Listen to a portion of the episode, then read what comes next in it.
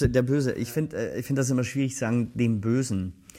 Es geht ja eher darum, also mir geht es nicht darum, den Bösen zu spielen, sondern eine Figur, die ich irgendwie interessant finde. Ob der gut oder böse ist mir erstmal relativ egal. Äh, das ist das Interessante, wie die Figur aufgebaut ist und, und wie komplex sie ist oder, oder welche Herausforderungen sie darstellt. Und, um dann auch mal wieder krachen zu scheitern und irgendwas nicht hinzukriegen.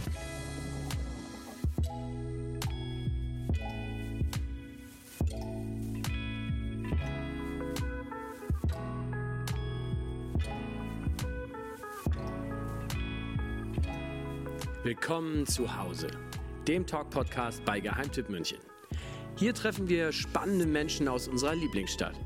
Mutige Gründer, passionierte Küchenkönige und auch herzlich eigensinnige Kreativlinge. Und die alle tragen dazu bei, dass München genau das ist, was es ist. Ein Happy Place. Für unsere Geschmacksknospen, Gedankenhorizonte und auch für unser Herz.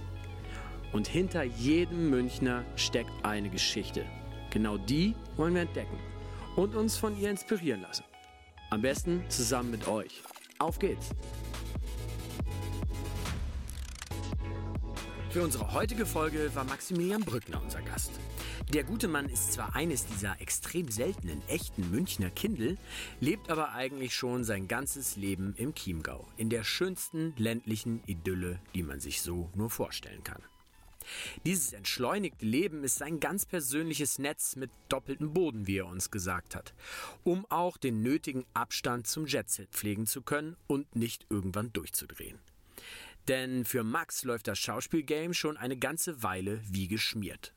Gerade aktuell solltet ihr euch seine Darbietung des bajuwarischen Großbauers in Oktoberfest 1900 auf keinen Fall entgehen lassen. Als der Geld- und Machtverliebte Anatol Stifter versucht er dort alles, um die Münchner Braulandschaft vollends zu erobern.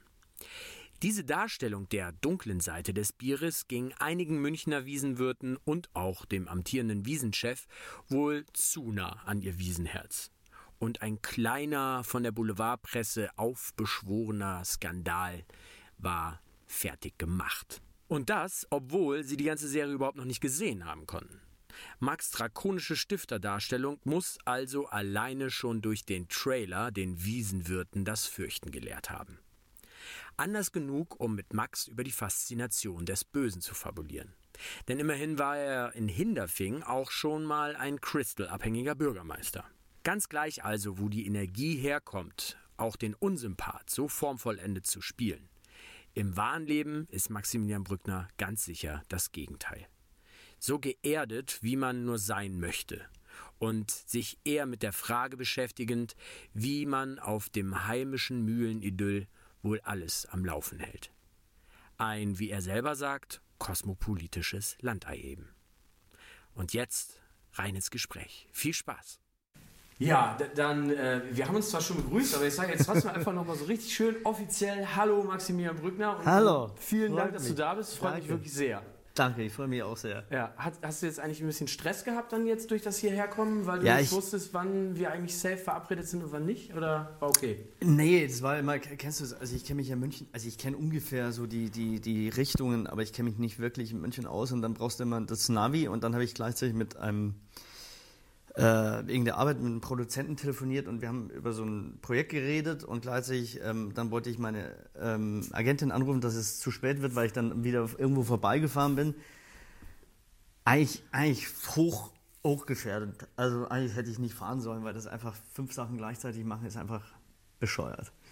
Aber ich bin heil angekommen. Ich werde jetzt, wenn ich nach Hause fahre, den Stecker rausziehen und ganz war normal das dann, War das dann in so einem hektischen Modus? War das, äh nee, aber weißt du, dann merkst du, uh, ich hätte vorbeifahren sollen, dann switcht wieder das Handy auf, auf Telefon um, weil du jemanden anrufst, dann siehst du nicht mehr, wo du hinfährst und...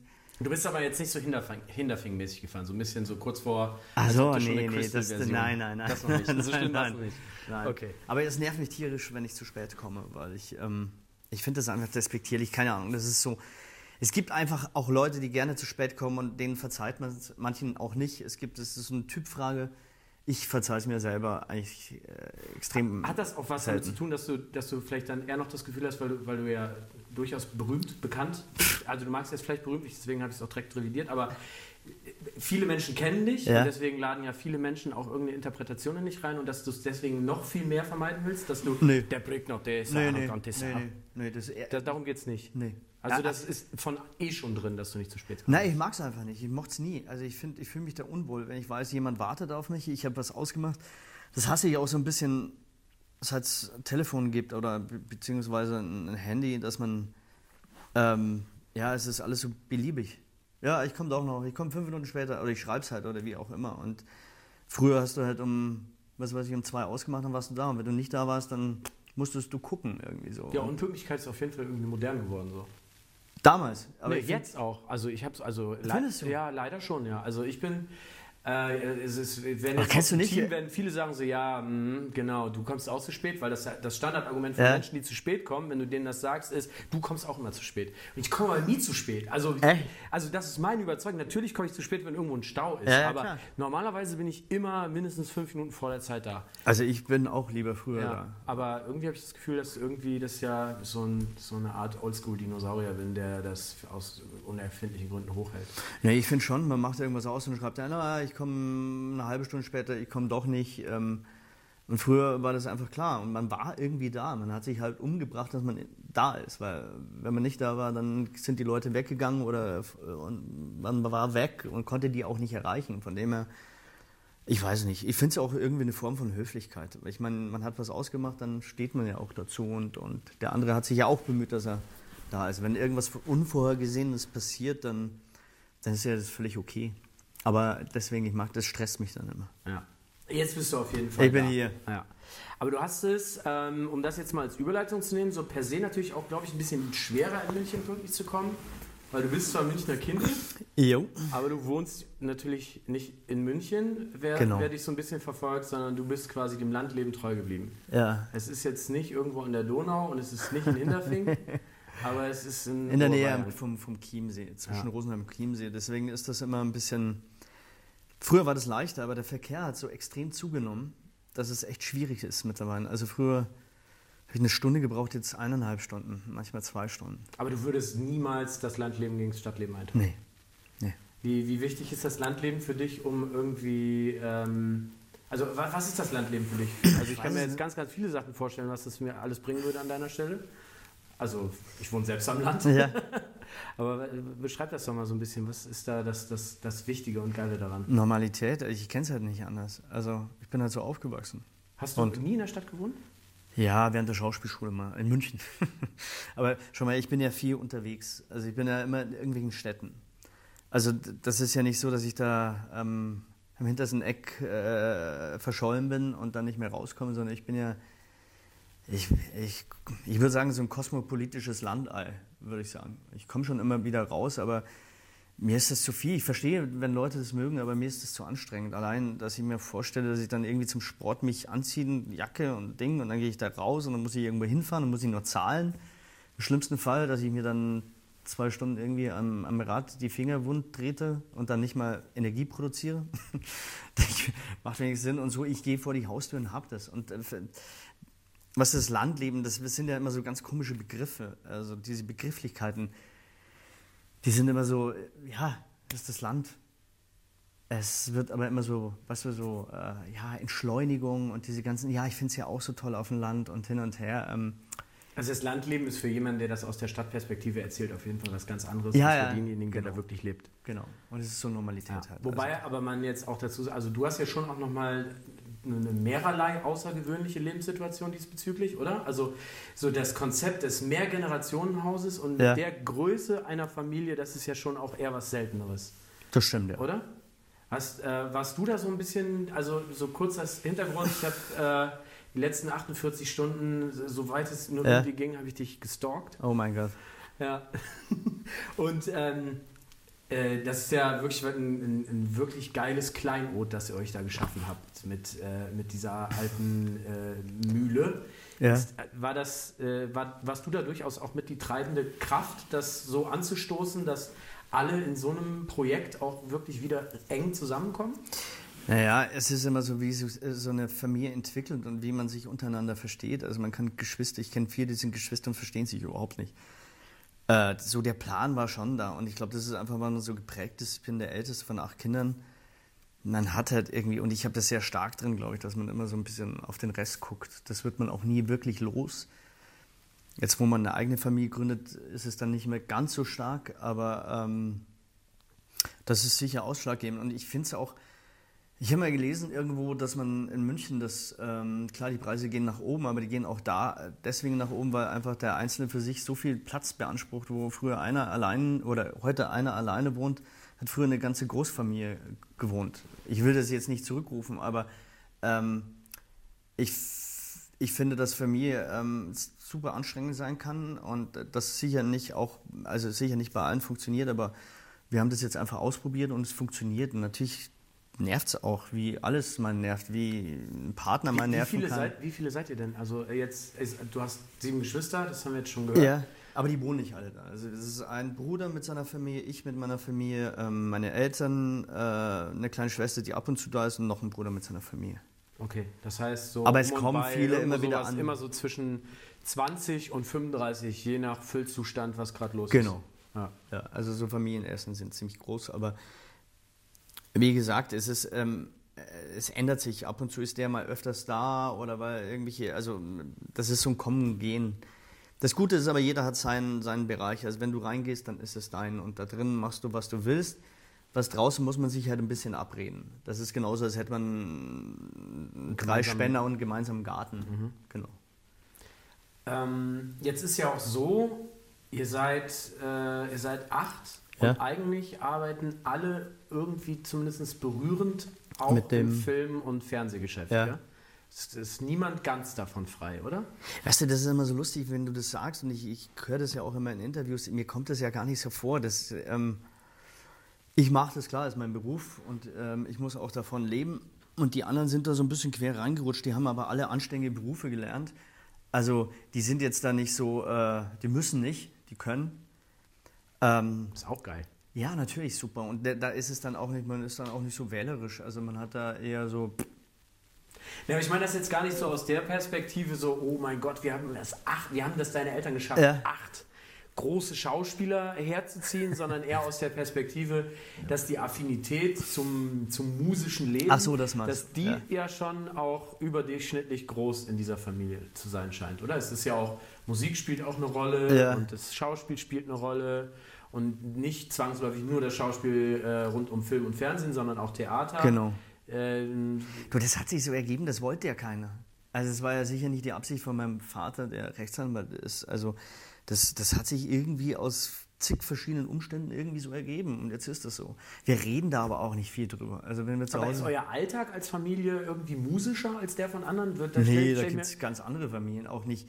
Ich bin ja freiwillig früher nicht ins Theater gegangen. Da hast du mich reinprügeln müssen. Wir haben zwar Theater gespielt, aber es war eher, weil wir Freunde hatten und äh, also das haben wir auch nicht als Theater empfunden so. Es war halt, man kam raus, hatte den Spaß, hat ein bisschen irgendwas da auf der Bühne gemacht und ist nach Hause. Aber das war nie so ein, wurde ja auch nie so von den Eltern forciert. Auch künstlerisch oder, oder jetzt mal, also schauspielerisch oder musisch gibt es ganz andere Nummern.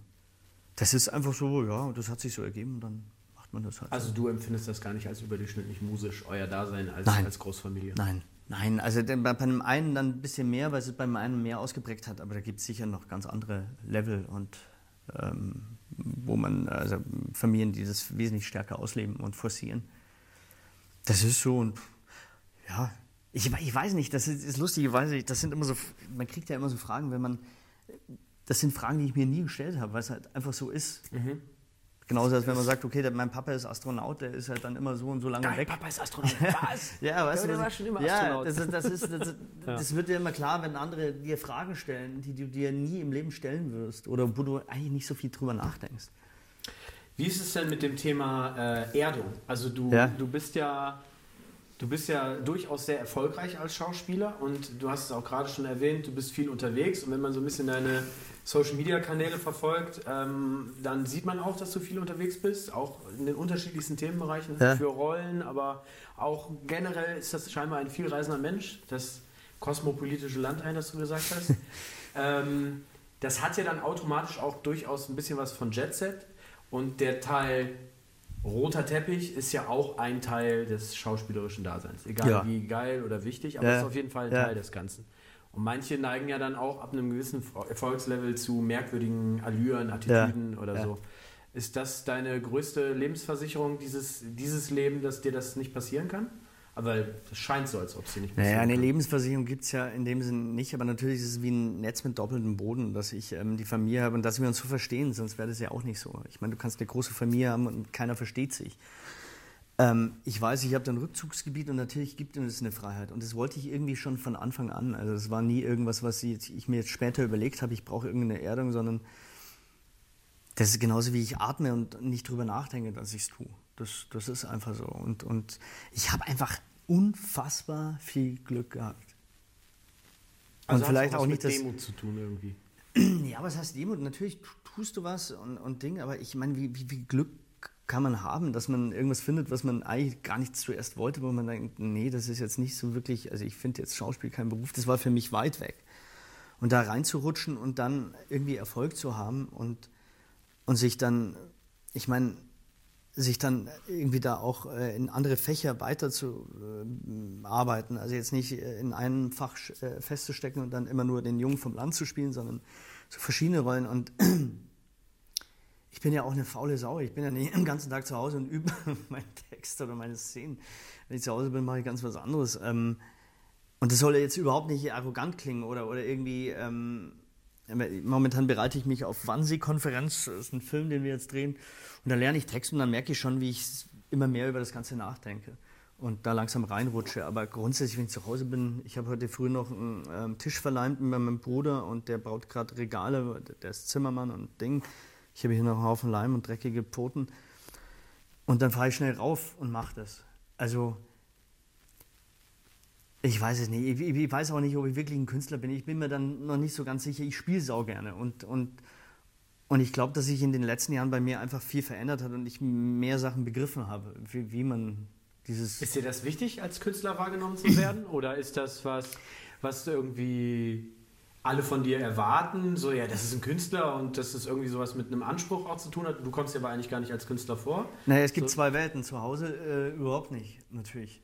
Weil ich war bei unserem Dorfkram und habe mir irgendwie so, ein, so eine Cola noch gekauft, wenn ich immer zu einer, so ein ganz kleiner Kramerladen, da ist die äh, alte Dame noch an der Theke und die redet, ach Max, jetzt habe ich dich gestern wieder gesehen, da warst du ja ganz schlimm dabei Oktoberfest und das ist total nett. Und dann fahre ich halt hierher und arbeite und dann rutsche ich in eine andere Welt rein und dann merke ich auch wieder, okay, jetzt, jetzt geht es um Schauspiel und zu Hause geht es eigentlich um was anderes und Auch in der Nachbarschaft. Also für die ist es auch Normalität geworden.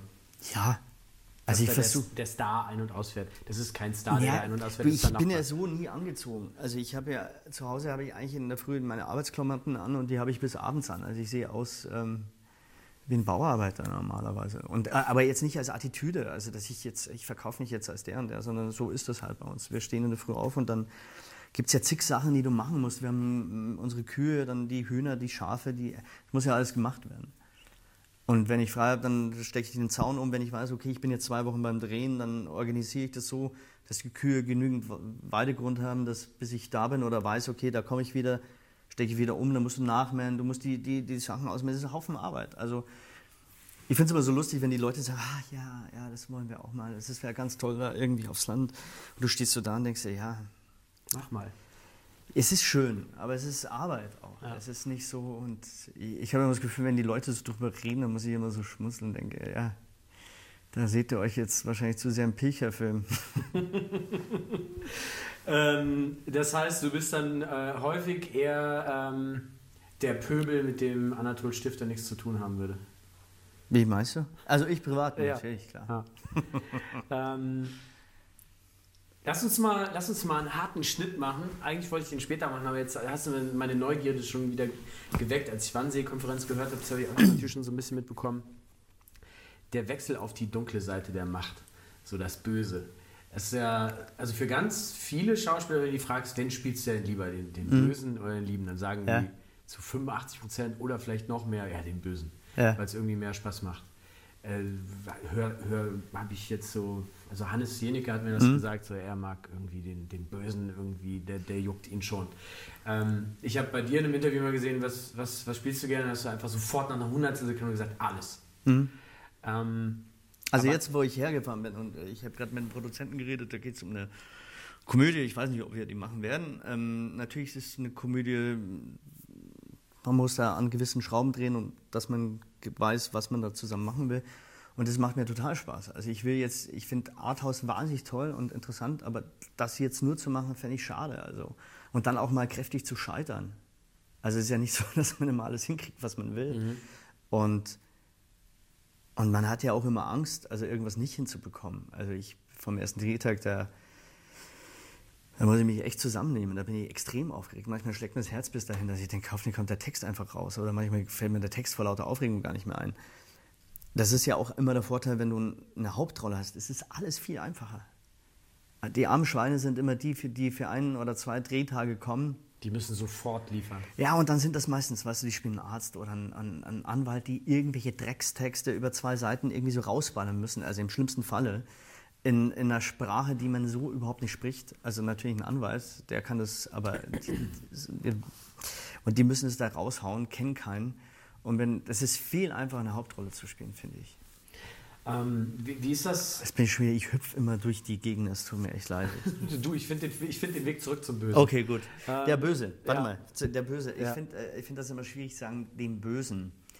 Es geht ja eher darum, also mir geht es nicht darum, den Bösen zu spielen, sondern eine Figur, die ich irgendwie interessant finde. Ob der gut oder böse ist mir erstmal relativ egal.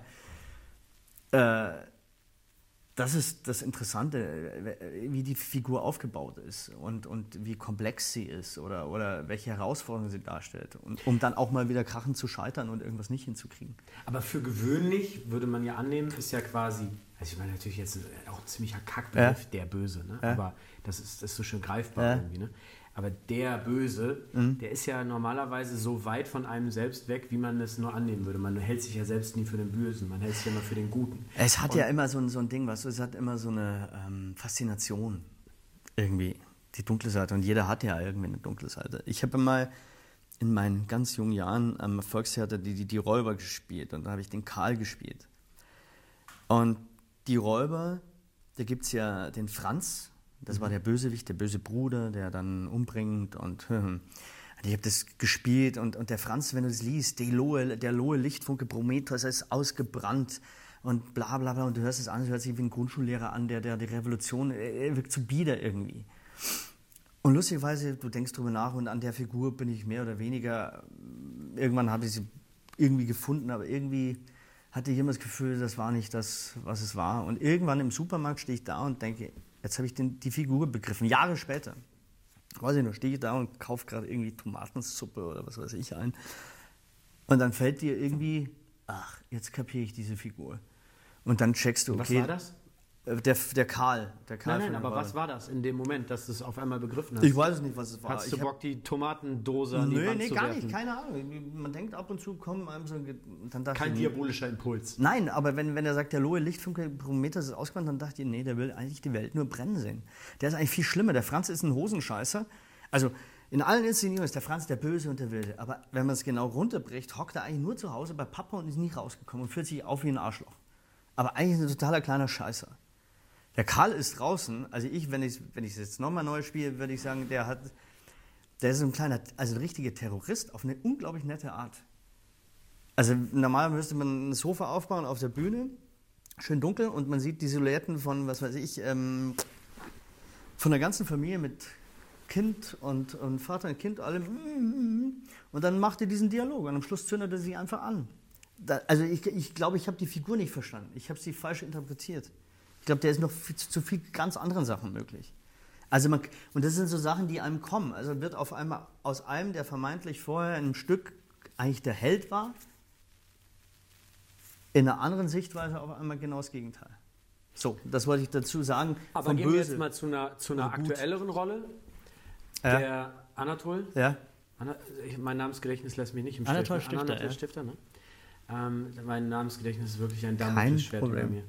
Ähm, Der will die Welt ja nicht brennen sehen. Das ist ja nicht so der Joker-Typ. Der ist einfach nur eine machtgeile Schlange. Kann man das so sagen? Der, ist, der, der, der, der, der steht auf Macht. Ja, also eins muss man dazu sagen. Aus dieser, aus dieser Figur, da wurden ja drei Szenen rausgeschnitten. Also der, der, der ist ja einfach irgendwo abgehackt worden, jetzt so im, im Finish. So ist das leider manchmal. Und dann verliert die Figur natürlich das, was man da spielt, löst sich nicht auf, weil wenn man gewisse Szenen nicht sieht, macht es manche Sachen vielleicht nicht ganz so Sinn. Kannst du uns einen Director's Cut Insight geben, äh. was geschnitten wurde? Ich glaube, das kommt in der zweiten, wenn eine zweite okay. kommt. Ähm, es ist, glaube ich, so bei dem Typen, weißt du, der hockt, also mein Ding war so, der hockt halt da, wenn er mit diesen Brauereien zusammen hockt. Meine, meine, also meine Interpretation davon war immer, dass der da gesagt Leute, ihr seid schon alle tot. Also ihr seid alle, ihr seid, also diese alten Brauer, ihr seid alle tot und wisst es ja noch gar nicht. Ihr, ihr lebt in, irgendwo im 18. Jahrhundert. Ich bin die Zukunft. Ich muss halt diesen ganzen Kack mitmachen, weil ich bin leider noch nicht so weit oben, dass ich euch alle wegfegen kann. Dem, den interessiert auch Bier. Der würde nie ein Bier trinken. Das ist irgendwie Plörre für, für den Pöbel. So habe ich die Figur angelegt. Das ist so, wie man sagt, okay, es geht hier nicht mehr um Braukunst oder irgendeinen Scheiß. Es geht, es geht um darum, einfach Geschäft, Geld das, zu machen. Ja. Ja. Eigentlich wie, wie ein Großinvestor. Also es ist ein groß Antrieb, einkaufen. Ist sein Antrieb eher die Gier? So Wirecard-mäßig, weißt du. Mhm. Okay.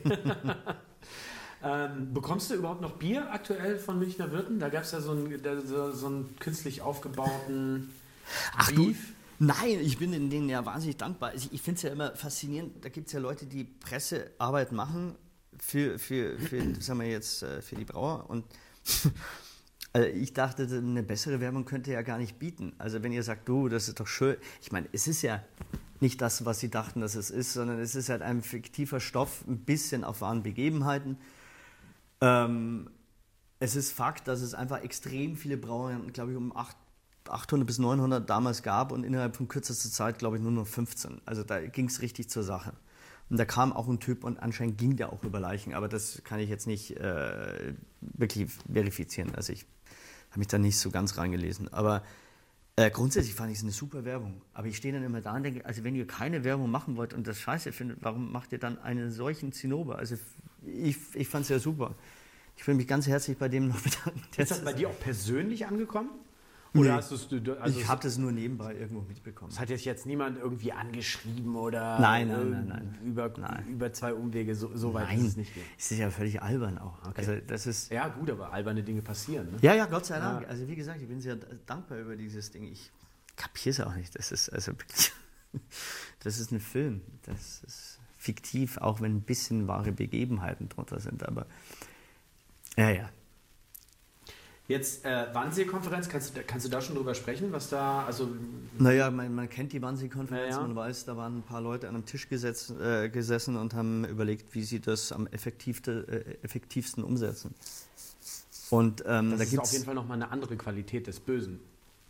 Ja, ja, natürlich. Ich meine, so ein, so ein Typ wie Anatol Stifte, ich habe das so gespielt, weil ich dachte, okay, wenn man so ein Genre hat, dann kann man mal sowas probieren, weißt du. Ich muss jetzt nicht irgendwie es gibt Filme, da kannst du das nicht machen. Da musst du einfach, da bist du ganz klar bei der Figur, da gehst du dokumentarisch heran, versuchst es. Und hier kannst du halt natürlich ein bisschen das Größer machen. Da kannst du einfach mehr die Show und mehr, mehr ähm, ein bisschen Jack Nicholson in Anführungszeichen, der auch immer sehr groß spielt. Ich will mir jetzt bei Gott nicht mit dem vergleichen, aber es gibt manchmal so Möglichkeiten, wo du einfach mal ein bisschen überhöhen kannst. Ja, bei Wannsee musst du jetzt mit Sicherheit dokumentarischer dran gehen, weil ja, das natürlich. eine wesentlich historischere ja. und greifbarere Vorlage ist. Da gibt es halt, ähm, da haben sie halt äh, dieses Protokoll gefunden und äh, das, wenn du liest, da, da kotzt du im, das ist unfassbar. Hat man da dann Angst auch, dass man da dann wirklich eintauchen muss? Also so eine Frage, hm. die ich mir auch überlegt habe, wie tief geht man in diese, in diese Rolle rein wirklich? Also das ist ja wie so ein wie so ein Hautwechsler, wie Arya Stark, die wirklich in so, in so, in so Körper einschlüpft. Und du sagst von dir selbst, habe ich jetzt so zwei, drei Mal ja. gelesen und gehört, dass du jetzt nicht so der, der Method Actor bist.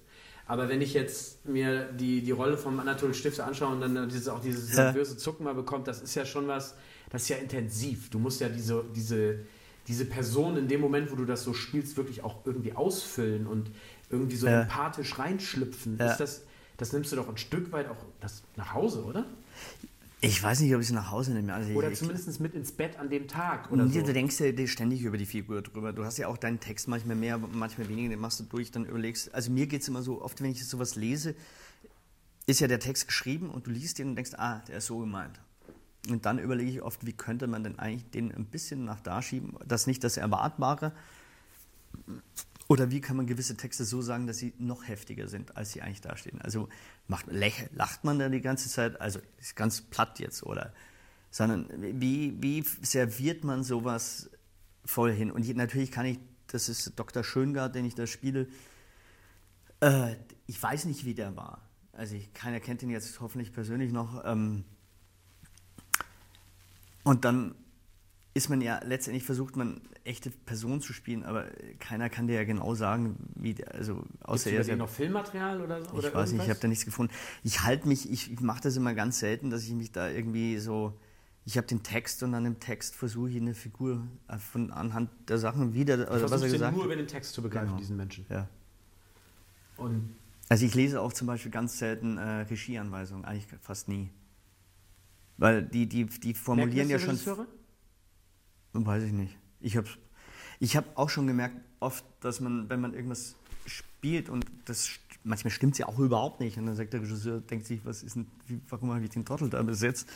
Und das muss man sich halt trauen, dass man auch schlecht ist und einfach mal richtig an die Wand fährt, damit man merkt, oh, das hat nicht funktioniert. Aber oft, wenn man irgendwas gut macht, dann, dann, dann denken die Leute da gar nicht drüber nach. Dann, dann denken, ah ja, das könnte so funktionieren. Also, wo war ich stehen geblieben?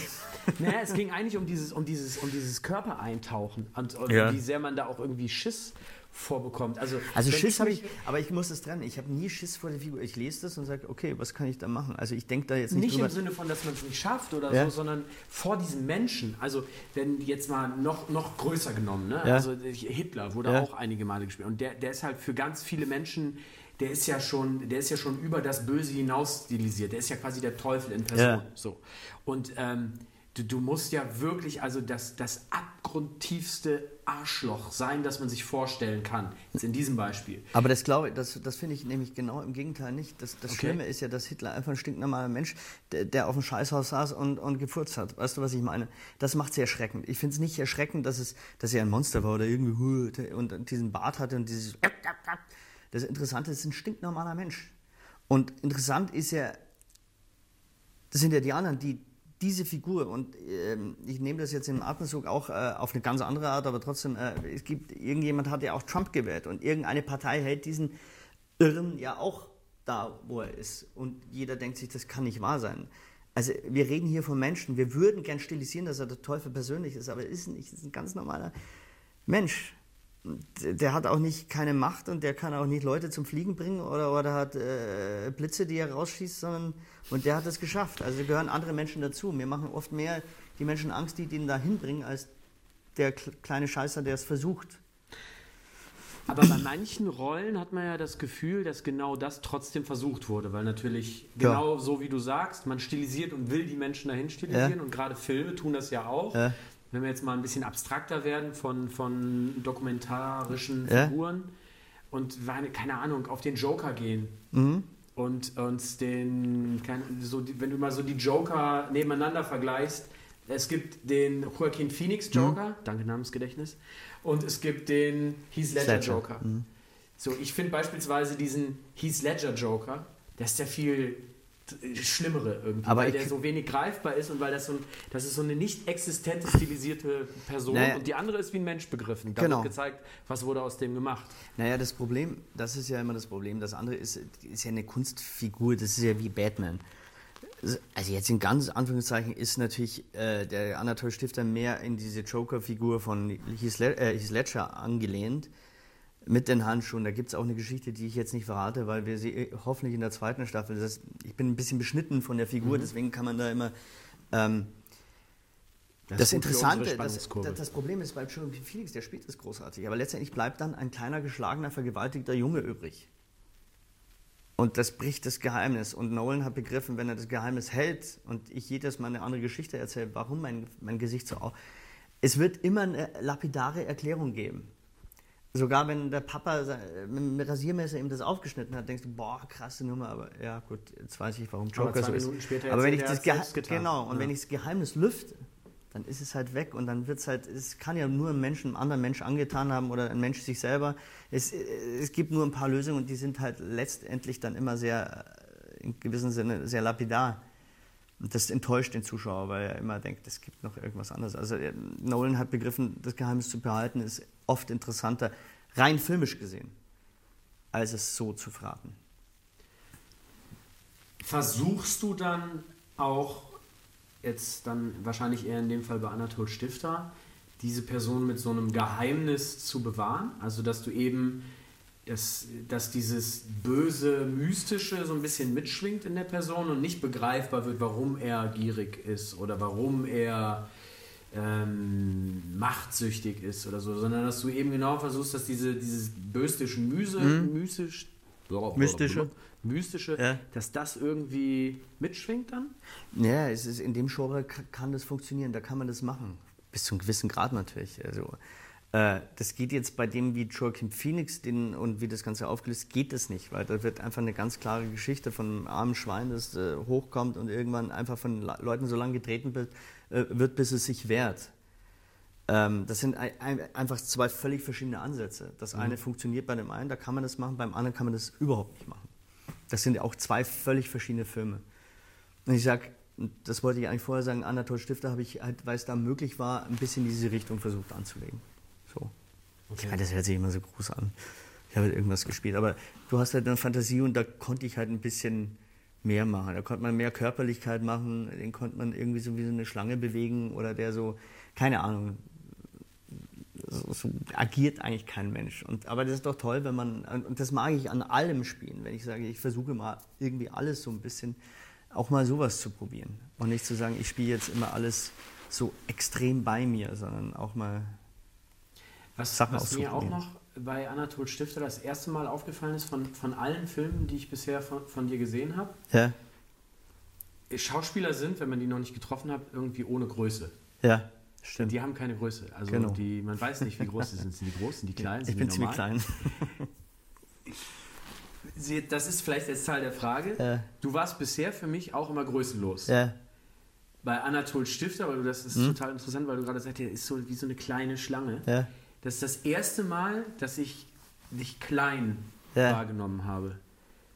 Ähm, ist das ist das bewusst so? Ist Nein, das nur mir so gegangen? Ist das, ist das ich glaube, kannst du das also, verstehen? Ich bin bei anderen Filmen, dachten alle, ach, ich dachte, du wärst viel größer. Das habe ich ganz oft gehört. Mhm. Das ist Ding. Es war natürlich auch dem geschuldet, dass äh, der Macicevic, äh, der den, den Prank spielt, äh, Michel, der die Hauptrolle spielt, dass der ähm, einfach extrem groß ist. Und ich natürlich, wenn ich vor dem stehe, ungefähr bis da an seine Brust. Klar. Und das sieht man dann. Und äh, man könnte das filmisch schon noch so verändern, dass man es nicht nehmen kann. Aber ich finde, bei der Figur passt es doch. Das ist ja auch so ein kleines Wiesel. Ja. Ist das eine bewusste Entscheidung gewesen, glaubst du, in der Besetzung? Oder ist das jetzt schon mal ein Thema gewesen? Ich frage, also, Wie meinst du meine Größe? Ja, die Größe jetzt in, in der Rolle. Also, nee, ich glaube, das ist keine bewusste Entscheidung. Das ist, die Größen vergessen die meisten. Das kommt dann immer raus, wenn man am Set steht und denkt, oh. Und dann weißt du schon, okay, ich kann ja kaum die ganze Zeit so spielen. Also äh, spiele ich halt mit den Augen von unten nach oben, damit ich mein, meine Haltung, also mein, meine Kraft nicht vermehre. Weil wenn du so stehst, stehst du halt wie ein kleines Kind vom, vom Berg. Ja, oder du, du lehnst dich an seine Brust und sagst, ja, hallo Schwiegerpapa. Genau. Aber du siehst mal, wie groß der ist. Genau, also. ja, aber gleichzeitig, also du bist klein und schutzlos. Ja, aber du kannst die Kleinheit Brust, benutzen. Hast ihn aber ja trotzdem irgendwie in der Hand. Genau. So. Und das kann man alle, man kann ja alles irgendwie benutzen, irgendwie so. Sage ich jetzt mal so. Es ist, verlassen, wir mal, verlassen wir mal den, den Raum des Bösen mit einer, ja. mit einer kleinen Überleitung. Jetzt war Hinderfing waren eine Form des Bösen. Das war jetzt nicht so wirklich böse, weil es eher ein bisschen satirischer angelegt war ja. und dass, äh, dass da böse Dinge passieren, ist mhm. nicht wirklich das echte, die echte Absicht des ja. Bürgermeisters, sondern das ist eher so, so eine böse Werdung, mhm. so Breaking Badig. Ja. Äh, Anatol Stifter ist ganz klar böse angelegt. Mhm. Äh, ohne äh, auch nur einen halben Satz aus der Wannsee-Konferenz gelesen haben zu ja. müssen, also jetzt in dem Filmkontext. Ja das muss eine böse Rolle sein, weil da haben keine guten Menschen an diesem Tisch gesessen, wahrscheinlich. Nee, die haben sich selber ja nicht so empfunden. Nee, die haben sich nicht so empfunden, aber das wird von der externen Betrachtung mit Sicherheit um ja. das Böse gehen.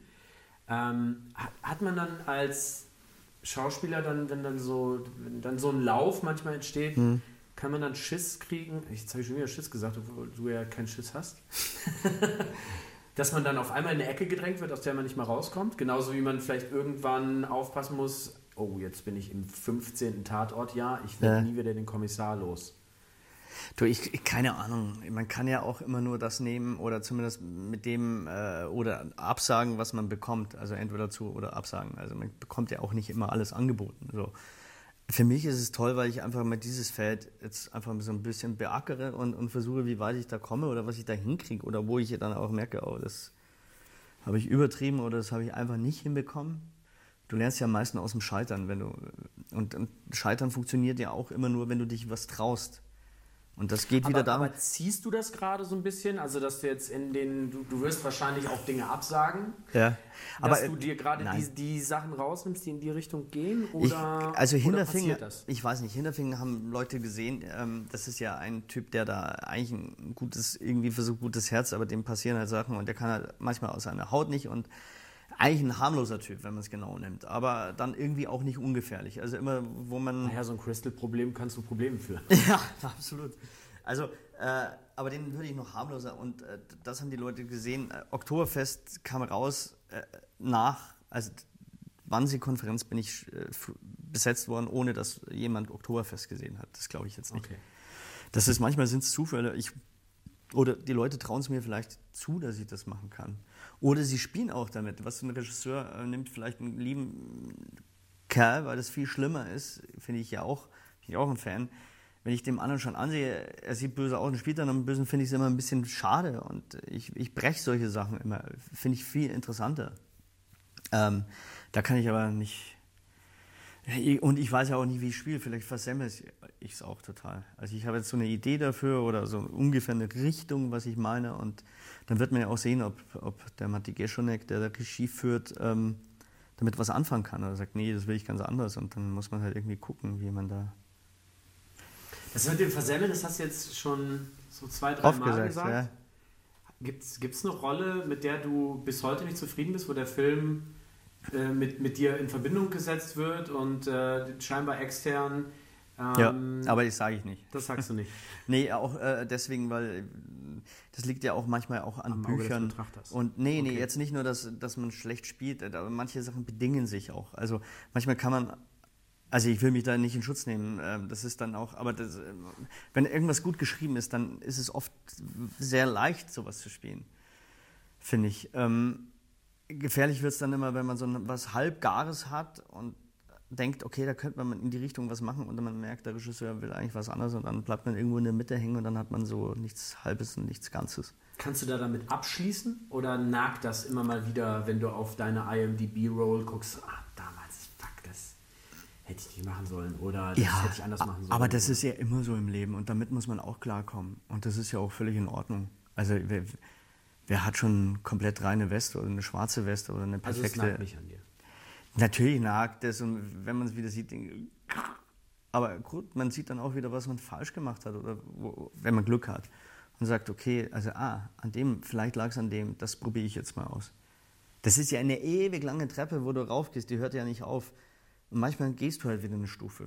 Für mich hat das so nach Pregau angefangen. Es war so ein Vierteiler, haben wir in Österreich gedreht von einem Polizisten, der ganz lieber Kerl ist und dann eine falsche Fehlentscheidung macht, eine krasse und dann immer mehr in die Scheiße reitet. Sich selbst und auch andere. Und ähm, da habe ich irgendwie, glaube ich, ein bisschen was begriffen. Und manchmal, ich brauche halt ein bisschen länger. Ich glaube, dass ich vorher einigermaßen gespielt habe und irgendwie sowas und jetzt mehr, da, da habe ich so ein bisschen mehr begriffen und manchmal geht man dann wieder ein paar Stufen auf dieser ewig langen Treppe nach oben. Und es gibt ja kein Rezept dafür, weißt du? Es gibt ja, du castest einen von, von der Straße, der spielt die komplett an die Wand. Also das ist ja auch nicht, das ist ja auch kein geschützter Beruf. Du kannst ein bisschen Handwerk erlernen, du kannst gerade für die Bühne brauchst du sicher Handwerk. Aber, für die Theaterbühne. Ja, aber Ausstrahlung und Talent, also gerade auf der Bühne gibt es, es gibt Bühnenschauspieler, die sind grandios auf der Bühne, funktionieren aber im Fernsehen null. Oder haben bei weitem nicht mehr diese Kraft, die sie auf der Bühne haben. Und umgekehrt, manche, die im, im, im Fernsehen großartig sind, funktionieren auf der Bühne nicht. Also da gibt es zigtausend. Ähm und die Gründe dafür sind wahrscheinlich auch unterschiedliche. Ja, wahrscheinlich. Also man kann das nicht. Wie, wie gesagt, es gibt kein Rezept und du fängst ja auch immer wieder bei Null an. Also es ist ja nicht so, dass ich denke, aha, jetzt spiele ich schon so lange, sondern ich mache mir immer. Zu dieser Leiter, die du gerade beschrieben hast, gehört da Selbstzweifel auch dazu? Ja. Ist das ein Teil klar. dieser Leiter? Klar. Und, und wird das mit der Leiter kleiner oder geht das einfach jede Stufe mit hoch? Nimmst du es einfach mit? Das ist scheißegal. Das ich glaube, du nimmst das immer irgendwie mit Selbstzweifel. Also ich glaube, wenn du irgendwann denkst, du kannst, also Selbstzweifel bedingt ja, dass du, dass du nach außen gehen kannst, dich angucken und sagen, naja, ich weiß nicht, ob das alles so gut ist, was ich mache. Ähm, ich glaube, dann muss ich ja aufhören, weil dann habe ich ein paar Schubladen, die mache ich auf und das kann ich vielleicht super spielen, ein Fahrer dann den aus dem FR, aber äh, da ist ja keine Entwicklung und dann, dann stehst du halt und also aber ich habe manchmal so ein bisschen das Gefühl, dass wenn man sich mit dem Beruf des Schauspielers, der Schauspielerin beschäftigt und sich äh, mit, mit auch Interviews zu diesem Thema beschäftigt, dass gerade das Thema Selbstzweifel wie so ein, wie so ein Treibstoff fürs, fürs Schauspiel auch ist. Also, dass gerade Schauspieler irgendwie nochmal einen anderen Umgang mit dem Thema Selbstzweifel haben. Ist das so? Ich weiß es nicht. Ist das, naja, ich meine, natürlich sind Schauspieler, ich meine, wer stellt sich freiwillig auf die Bühne und macht sich in welcher Form auch immer zum Kasper. Also, da ist ja eine Form von Exhibitionismus irgendwie angelegt, äh, sicher ein Narzissmus, ein gesunder Teil Egoismus, den du auch, also das sind schon eine bestimmte Art von Menschen. Manche sagen, ich würde nie im Leben auf eine Bühne gehen und, oder vor anderen Leuten sprechen oder ähm, das ist sicher und, und dann, dann können das, wenn die Mischung kann dann auch toxisch manchmal sein und oder kann auch manchmal so sein, dass manche Leute sehr schwierig sind, wenn das Mischungsverhältnis äh, extrem verschoben ist, du, was ich meine? Ähm, Hast du, äh, hattest du mal das Gefühl, dass es bei dir das Verschieben, äh, sich verschieben könnte oder verschoben sein könnte?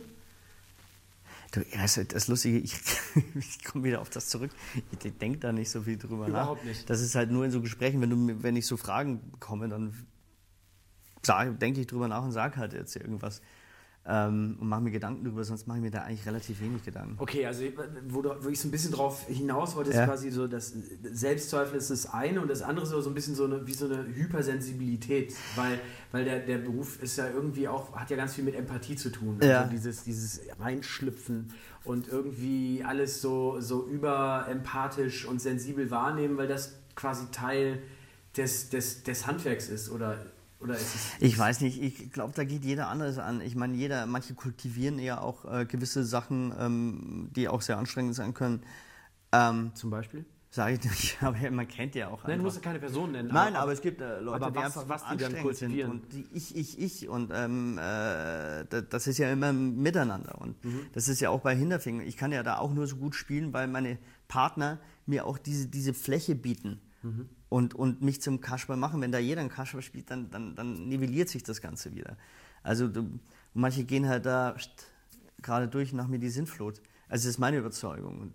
Dann kann ich vielleicht gut sein, weil ich drüber gehe, aber das Gesamtprodukt, man will ja auch den ganzen Film anschauen und genießen. Ähm, ich glaube einfach, jeder Schauspieler tickt ein bisschen anders und jeder hat andere andere Sache, wie er an das rangeht. Manche kommen aus dem Leid und lieben und müssen leiden und das ist auch gut für die. Für mich ist es nicht. Ich habe eher einen Spaß dran. Also ich kann es nicht so aus oder ich mag das einfach nicht, wenn rumgeschrien wird und hin und her, weil ich mich dann einfach nicht konzentrieren kann.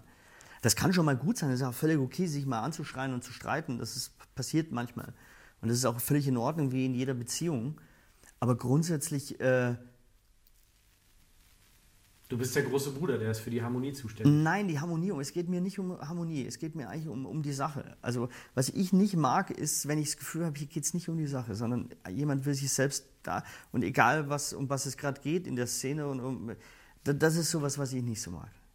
Da, da werde ich dann, und das traue ich mich dann auch zu sagen, so, ähm, so funktioniert das nicht. So. Und da werde ich auch sauer. Weil ich, und dann gibt es ja auch, ja, ich, ich finde es halt schwierig, wenn Leute da immer. Ähm, wenn es nicht um die Sache geht. Ja? Wenn sie, Aber wenn sie sich über das Ganze gibt, sind ja verhältnismäßig viele Narzissten auch erfolgreich, oder? Ja, ja, also das gibt's. Das gibt- heißt, du musst da relativ häufig mit umgehen, dass dieses Problem am Set existent ist. Weil der Regisseur, der Kameramann oder dein Antagonist, Protagonist ein krasser Narzisst ist. Ja, aber man findet ja auch einen Umgang. Also ich meine, wenn da nichts ankommt, dann okay, dann mache ich halt mein Ding. Ähm, Aber das ist, kann extrem schwierig sein, aber kann auch ein super Produkt rauskommen. Das ist ja das Absurde. Bloß weil sie alle wahnsinnig gut verstanden haben beim Drehen, heißt es nur lange nicht, dass es ein toller Film wird. Also das ist ganz, ganz schwierig. Und auch andersrum. Und, und auch andersrum, klar. Also wenn man ganz viel gelitten hat und dann manchmal denkst du, oh Gott, das ist aber ein selbstverliebter. Also äh, das ist so wenig greifbar. Du kriegst so langsam Gespür dafür, aber dem darfst du auch nie äh, wirklich trauen und abzuziehen und wieder wegschmeißen. Fremdelst du da manchmal mit deiner eigenen Branche? Weil, also, ich kenne sie ja ein wenig, die Mhm. Branche. Ja, Und alle behaupten von sich, bodenständig zu sein. Ja. Oder sagen wir mal fast alle. ja, Und ähm, vielen glaubst du es auf den ersten Meter auch. Und dann, und dann erlebst du aber in merkwürdigen Situationen so, sorry, also kann schon sein, dass du dich für bodenständig und, und, und kontrolliert hältst, aber das ist nicht gut, was du da tust. Das passiert äh, gerade was Schlechtes mit der Team Teamdynamik und das, du, du stehst gerade an einer Stelle im Vordergrund, wo du nicht hingehörst. ja. Meistens ist es Angst. Also meistens ist es ja seine eigene Angst. Also Leute schlagen ja meistens nur um sich oder treten auf andere oder, was ich noch weniger ausstehen kann, dann irgendwie ihnen Untergeordnete, wenn man das so, äh, das, und das, da Auf krieg den ich Kleinen ein, genau, hauen. und, und da werde ich auch laut und sage das auch. Und das kann man dann, ich finde, man kann das am Anfang mal angucken, dann geht man mal hin und sagt, du, hör mal zu, äh, finde ich nicht okay, auch ob das der Regisseur oder Ding, und, und dann sage ich, du, ich sage das jetzt zwischen zwei Augen, aber nächstes Mal sage ich es vor allen. Und meistens ist es ja so, äh, dass, dass derjenige seinen Text vielleicht gar nicht so gut kann oder gerade selber so Angst hat und dann irgendwo hintritt. Und das, das ist das, was nicht okay ist. Bist, bist du ein Gerechtigkeitsfanatiker? Also jemand, der, dem das ganz besonders wichtig ist, dass es gerecht zugeht?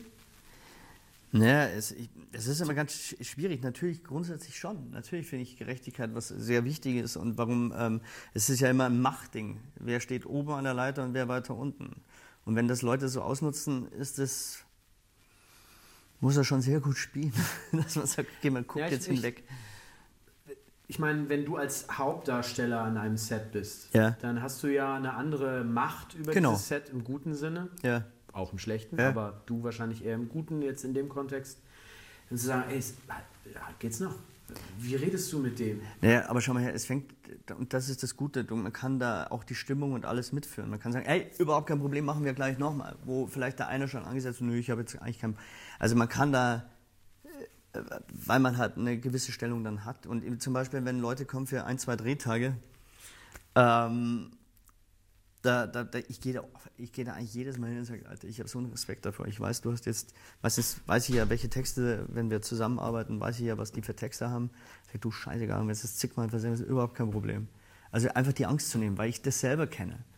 Und es bringt überhaupt nichts, einen Menschen, der, der eh schon unter Druck ist, sich selber einen Druck macht, weil er ja gut sein will. Er macht es ja nicht, weil er, weil er, gut, es gibt Idioten, die ihren Text nicht lernen, dann, dann müssen sie halt selber durch. Aber da muss man ja auch weitergehen. Weißt du, es bringt mir ja nichts, ähm, was, äh, Druck zu machen, das kann man schon mal psychologisch benutzen, ist auch im gewissen oder bis zu einem gewissen Grad legitim. Aber irgendwann schadet es und es macht natürlich zu. Und ich versuche halt eigentlich immer bei, bei, bei Leuten, die so kleine, gehe ich schnell hin und sage, du, überhaupt kein Ding, oder wenn du irgendwas brauchst oder Und wenn das an der Stelle passiert, wo du es nur mitkriegst, aber dich gar nicht betrifft, also so ein Set ist groß. Jetzt, wenn man sich mal vorstellt, der, der DOP, ja, der hackt die ganze Zeit auf seinem zweiten Assistenten rum und macht den einfach richtig fertig. Der, der, der ist oldschool groß geworden, der ist noch so ein DOP von 1945 gefühlt. Ja, dann, ich finde, man kann das anreden. Ich meine, weißt du, du fängst ja als kleiner Schauspieler irgendwo an, wenn du Glück hast oder ein bisschen größer oder aber bist, du brauchst ja auch ein Standing. Und ich glaube, wenn Leute dich irgendwie so handwerklich auch irgendwie respektieren, dann, dann, dann, dann, also manche trauen sich dann schon gar nicht. Das ist immer, also ich finde, man kann selber auch ein bisschen die Stimmung so ein bisschen entweder dahin kippen lassen oder dahin. Und das sollte man auch also im positiven Sinne nutzen. Und wir wissen ja alle, mal ganz ehrlich, die Leute hinter der Kamera, das ist eine ganz harte Arbeit und äh, die Entlohnung ist, äh, ist auch nicht äh, äh, über, übermäßig. Und, und, das, das, das, also klar, wenn einer missbaut, kann man es mal sagen, der eine hat vielleicht mehr einen schärferen Ton und der andere nicht, aber es gibt zu Grenzen und die, wenn überschritten werden, dann mache ich einfach den Mund auf und, und, und das ist mir auch wichtig. Bist du dann eher so ein Feel-Good-Manager auch irgendwie am Set, weil dir das besonders wichtig ist? Nein. bist du eher relativ normal?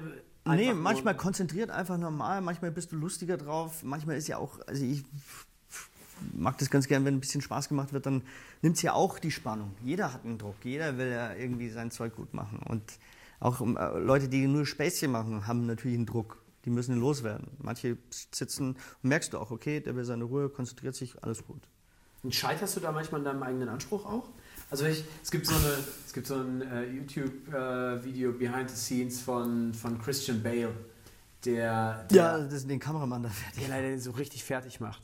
Und zum einen denkst du dir, was für ein Arschloch. Und zum anderen, wenn du dich ein bisschen damit beschäftigst, was der gerade gespielt hat und mhm. wie tief der da drin war und was das für eine Rolle war, irgendwie logisch, dass es passieren musste. Wenn ich mir jetzt vorstelle, ich werde genau in dem Moment, wo du, wo du die Tochter des Nürnberger, von, von, äh, von Pranks Tochter angräbst so am, am, Sessel und es ist eine Stille am Set und, und du, mhm. du konzentrierst dich auf deine Rolle und dann äh, rennt einer durchs Set und hat nicht gerafft, dass mhm. gerade gedreht wird, weil er das und bitte verpasst Natürlich, das ist ja völlig ja. legitim. Das meine ich ja auch gar nicht. Das ist ja auch eine Emotion, die gerade aus einer kurzen Wut rauskommt. Ja. Und ich meine, was du, der quält sich ja auch. Das ist ja nicht, dass der dort steht und einen zum Spaß fertig macht, sondern der quält Also Christian Bale, glaube ich, steht für eine der Schauspieler, der seinen Körper und seinen Geist, glaube ich, extrem quält. Ja. Ob das äh, Immer. Ja, ja, Immer. also das ist seine Entscheidung so. und, ja. das, ähm, ähm, und der ist ja auch ein großartiger Schauspieler. Ähm, deswegen, der verlangt von sich das Gleiche ab, was er vom anderen verlangt. Dann ist es okay, das ist ja aus einer kurzen Emotion. Es gibt aber einfach so, so einen Mechanismus, wie man andere Leute behandelt. Äh, also bei manchen. Die fangen dann so an und hin und her. Und das, wenn mal aus der Not ist, das kein Problem. Es kann auch ein, zweimal passieren. Bloß wenn das so eine Methode hat, dann, dann werde ich böse. Okay. Das, das ist der große Unterschied. Natürlich, du, jeder kriegt mal einen Rappel. Oder man hat schlecht geschlafen, die Nerven sind dünn, Kinder haben die ganze Nacht geschrien. Das ist, das ist ja ganz normal. Ja. Und das, das ist ja im völlig legitimen Bereich. Ich, ich mag halt einfach nicht, wenn, wenn einfach, aber das ist, hoffe ich, ist das bei jedem so, dass man auf einfach Leute tritt, die sich nicht irgendwie wehren können oder so. Mhm. Ähm, aber auch noch eine weitere Komponente ist ja, dass man sich auch nochmal beobachteter fühlt, wenn man, wenn jetzt auch in der Öffentlichkeit steht. Ne? Also ob wir jetzt das Wort Star benutzen oder nicht, man, du stehst in der Öffentlichkeit. Ja. Und wenn einem solche, solche Ansprüche wichtig sind, also die eigentlich zum Guten tun äh, der Gesellschaft und ja. zur Fairness dazugehören, dann äh, neigt ja nun mal das öffentliche Auge eher dazu, dass man dann das Video von Christian Bale sieht und sagt, mhm. was ein Arschloch. Mhm. Die reflektieren es dann nicht. Ja, klar. Ähm, ist das dann etwas, wo du dann manchmal ein bisschen vorsichtiger oder noch bedachter mit umgehst? Oder kannst du das gar nicht so sehr jederzeit äh, im Auge haben, weil du weißt, ja, da schreibt die Bildzeitung ja. die Ausschläge. Also ich glaube, ich bin jetzt nicht so wichtig, dass die Bildzeitung über mich schreibt, also müsste ich schon gewaltig was anstellen. Ich bin, ich bin ja auch nicht so der super Star oder irgendwas, da gibt es ja ganz andere Nummern. Von dem her, ich bin so ein bisschen unter dem Radar, manchmal erkennen einen Leute, das ist auch schön, manchmal kann es auch anstrengend sein, manche Leute kennen ja auch keine Distanz.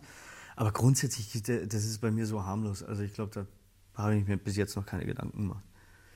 Und ich hoffe, das bleibt auch so, weil ich finde, ich finde es ja eigentlich ganz gut. Ich drehe ja schon lange und habe auch schon viele Sachen gemacht. Und wenn ich manchmal erkennen die Leute mich oder checken gar nicht, dass ich das gespielt habe oder das. Und das finde ich eigentlich ein Riesenkompliment. Aber natürlich gibt es Tage, wo du denkst, ah, das ist vielleicht schöner, aber nee, also grundsätzlich bin ich total zufrieden damit. Und es hat ja auch den Vorteil, dass man nicht wahnsinnig. Es hat immer zwei Seiten. Wenn du ganz bekannt bist, die Halbwertszeit ist extrem schnell. Weißt du, das ist wie Icarus, wenn ich zu nah an der Sonne fliege, dann, dann schmilzt halt da die Flügel extrem schnell. Dann bist du zwar weit oben, aber der Fall ist relativ hoch. Und alles, was du machst, wird gesehen. Also das hat, das hat immer äh, zwei Seiten und die Halbwertszeit ist schnell. Stehen schon Wie wieder. Wie treibt dich das um, äh, dir genau zu überlegen, auf welcher Höhe du fliegst? Äh, gar nicht, weil ich gar nicht. In, du hast es nicht unter Kontrolle. Ich versuche noch flattern. Ich flatter noch. Ich komme noch nicht ganz vom Boden. Okay. Empfindest du das so? Ja, also ich sage mal, in der Branche habe ich, äh, hab ich bin ich sehr glücklich, auch, da bin ich auch diesen Casterinnen dankbar, die immer wieder einen neuen Blick auf einen werfen und das auch immer irgendwie vielleicht wahrnehmen oder sagen, oh, das hat aber jetzt nicht so, aber dass man diese Chancen kriegt. Also für den bin ich extrem dankbar. Und in der Branche ist es vielleicht, klar, man kennt sich Kollegen und man guckt ja auch viel mehr Filme, was die anderen vielleicht machen. Aber so, äh, weißt du, da gibt's, es gibt ganz andere, also äh, guck auf Instagram, da, ich krebs da irgendwo. ist okay, aber weißt du, das, da, da gibt es ganz andere Level und das interessiert keinen. Und macht einen auch freier hat alles zwei Seiten. Aber es gibt ja, schön, dass du es jetzt sagst mit Instagram, da haben sich ja, hat sich das Berufsfeld ja auch stark verändert. Ne? Ja. Also du kannst, du kannst einen guten Job machen, du kannst Talent haben, du kannst fleißig arbeiten, du kannst darauf achten, dass du die richtigen Leute nicht verärgerst. Ja. So, das, das ist so wahrscheinlich das, was jetzt bis vor 20 Jahren, das wären so die Parts gewesen, die wichtig sind für diesen Beruf. So, dann hätte man noch on top so ein krasser Socializer sein können, der sich besonders gerne auf Empfang, äh, Empfängen mhm. sieht, äh, sehen lässt und äh, dort das Gespräch mit den richtigen Produzenten führt und das, das auch ein bisschen so schickeriermäßig betreibt, mhm. das Geschäft, und das ist mit mhm. Sicherheit zuträglich. Und jetzt ist dann noch die weitere Komponente dazu, also Schickeria 2.0, ja. dass man das Ganze noch so in, in, in die digitale Welt transferiert. Naja, aber man darf ja eins nicht vergessen, Schickeria in Anführungszeichen hin oder her oder der geht dahin. Aber ich das meine ist ja, nicht nur die Münchner Schickeria, nein, nein, ne, aber das, das, ist ja auch Arbeit. Ja. Auch ein Instagram oder ein Influencer, ähm, ich meine, die müssen richtig hart arbeiten. Das ist ja nicht, dass die den ganzen Tag da machen drei Fotos und schmeißen die mal rein. Die müssen ihre Sachen arbeiten. Also die, das ist schon nicht ohne. Mein, Klar, Bruder war, war, bei, mein Bruder war bei so einem Telemark-Festival, äh, bei äh, wir fahren Telemark und, und, und da waren so ein Influencer, haben die eingeladen. Entschuldigung äh, haben den eingeladen und, ähm, und der hat dann Videos gemacht hin und her und der hat einfach bis um drei in der Früh hat der gearbeitet, geschnitten hin und her. Also das, das ist ja auch nicht irgendwas, manchen fällt das wirklich in Schoß. Aber fühlst du dich genau das? Äh, ja. Fühlst du dich da manchmal dann auch getrieben? So, ah, ich müsste mehr machen. Ah, wenn ich jetzt die und die Rolle ja. spielen wollte, fuck. Ich glaube, das da ist gerade so eine, so eine Wandlungsding, was gerade einsetzt, wo man nicht genau weiß, weil ich ja auch eine ältere Generation bin. Ich bin jetzt nicht mit dem so, das ist so kurz an mir schon vorbeigeschraubt. Man, man geht dann rein und sagt, ach, ähm, muss sich ja auch mit dem auseinandersetzen. Da tut sich sehr, sehr viel. Und das ist genauso, wenn man sagt, ja, Internet setze ich nicht durch. Vor ein paar, vor zig Jahren. Gibt's genau. Weißt du, was ich meine? Man muss irgendwie damit ja. umgehen. Ich muss nicht als Privatperson, wenn ich jetzt nicht im Film wäre, brauche ich das persönlich überhaupt nicht. So ist es. Also da fühlst du dich schon manchmal getrieben. So, das fuck, ich müsste mehr machen. So, oder ja, ja, lässt du dich davon nicht Naja, das Instagram ist ja genauso aufgebaut. Also ja. das ist ja komplett so aufgebaut. Ich meine, es gibt ja auf Netflix auch diese wunderbare äh, so äh, was ist Social Dilemma, mhm. wo halt Ex-Mitarbeiter von Netflix, die, den, und das hat ein Suchtpotenzial. Du guckst ja immer irgendwie nach, ob es mehr wird. Und, ja. und das passiert mit einem, das stimmt auch. Äh, ganz egal, wie alt man ist. Das also, ist vielleicht sogar dann eher ein Nachteil, dass du quasi auf dem Land lebst und eigentlich ein Leben abseits der pseudo-schnellen Gesellschaft. Und das zieht dich rein, dieses ja. Ding, das stimmt. Wobei man, ich einfach gemerkt habe, okay, ich nehme das einfach da und da und gucke dann nur in der Zeit rein und sehe das als Arbeit so abzuhacken. Aber ja, dumm sind die nicht, die wissen genau, was sie tun und wie sie es tun. Wird, äh, glaubst du, dass sich das dann entsprechend bei dir vielleicht noch verändert, dass du auf einmal irgendwann den Rappel kriegst und sagst, hm, da geht noch mehr. Jetzt äh, setze ich mal mehr auf Instagram, mehr auf TikTok, mehr auf was auch immer. Ich, ich gebe mich jetzt dieser, dieser, dieser Geschwindigkeitsgesellschaft ein bisschen her in dem in dem, Ich, in ich bin Hoffnung. zu faul. Ich glaube, glaub, ich bräuchte da jemand, der den ganzen Tag mitgeht, weil ich einfach auch viel zu tun habe zu Hause. Also ähm, manchmal denke ich, ah, das hätte ich jetzt, da hätte ich jetzt ein Foto machen. Ach. Meistens, wenn Sachen schön ist, ich, ich komme ja nicht drauf, weil ich gerade den Moment lebe. Und das Absurde ist ja daran, man hat einen schönen Moment, zerstört ihn dadurch, dass man ein Foto davon macht und eigentlich diesen Moment nicht mehr genießt. Das ist ja das Absurde, also man zerstört seinen eigenen Moment, damit man ihn. Und es generiert natürlich auch immer Neid, weil es ist, da zeigt sich ja keiner, wie er in der Früh um, um sieben, wenn er aufsteht und sich den, den, den Hintern kratzt, wie er dann aussieht, sondern dann, dann machst 20 Fotos, nimmst davon das Schönste oder wo du dich cool verhältst. Also du eigentlich musst also die eitle Seite, die du vielleicht nur zu 3% hast und immer nur dann, wenn du ja. auf der Bühne bist, die musst du halt voll aus dir rauskehren. Naja, das ist was anderes. Das ist ja, das ist ja keine Figur, sondern das bist du persönlich. Also überlegst du relativ genau, was du oder wie du gesehen werden willst. Und da, das ist völlig absurd. Also man fängt da so und baut so einen Avatar von sich Weil wenn ich jetzt mal bei allen drauf gucke und mir die Fotos angucke, und dann nehme ich mich nicht aus, aber ich denke mir, okay, ich bin eine öffentliche Person, ich gucke da eher drauf, aber jetzt die normalen Nutzer, dann, dann, dann hat das eigentlich oft gar nichts. Also an manchen Fotos würde sie die Menschen nicht erkennen, die auf dem Foto da sind und den, der den, äh, also mit dem, der wirklich ist.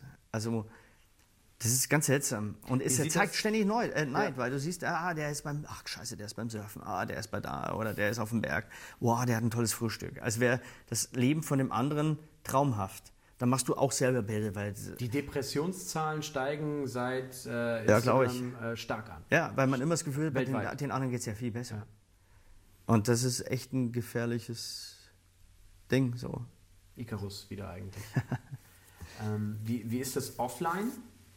Also, ich meine, du, du kennst sehr viele Menschen, wo jetzt man landläufig sagen würde, Stars. Mhm. So, also das ja. ist ja das, was auch von außen in diesen Beruf rein mhm. projiziert wird. Egal, ja. ob du dich jetzt selbst als nee, Star aber davon lebt ja nicht, das ne? auch. Du, du kennst, dein Telefon ist, Telefonbuch ist voller Nummern mit Stars. Ja. Ähm, wie sehr kannst du, pflegst du Umgang mit, mit Stars sozusagen? Äh, weil es Teil des, deines normalen Lebens auch ist und weil es auch irgendwie zu diesem Socializen dazugehört, dass man ja sozusagen auch ein bisschen im Gespräch bleibt? Oder willst du es gezielt nicht unter diesem Auge betrachten, weil das, weil das irgendwie was Unanständiges hat? Nee, wenn das nebenbei passiert und macht ein Foto, weil man gerade zusammensitzt und das für alle okay, dann kann man das machen. Das ist okay auch. Aber ähm, also ich, ich treffe mich gern mit Freunden. Ich habe auch ein paar und ab und zu gehen wir mal Skifahren und ich habe, ähm, aber das sind relativ wenige und das ist auch, findet nicht sehr oft statt. Und dadurch, dass ich auf dem Land lebe, ist das sowieso nicht. Also ganz selten.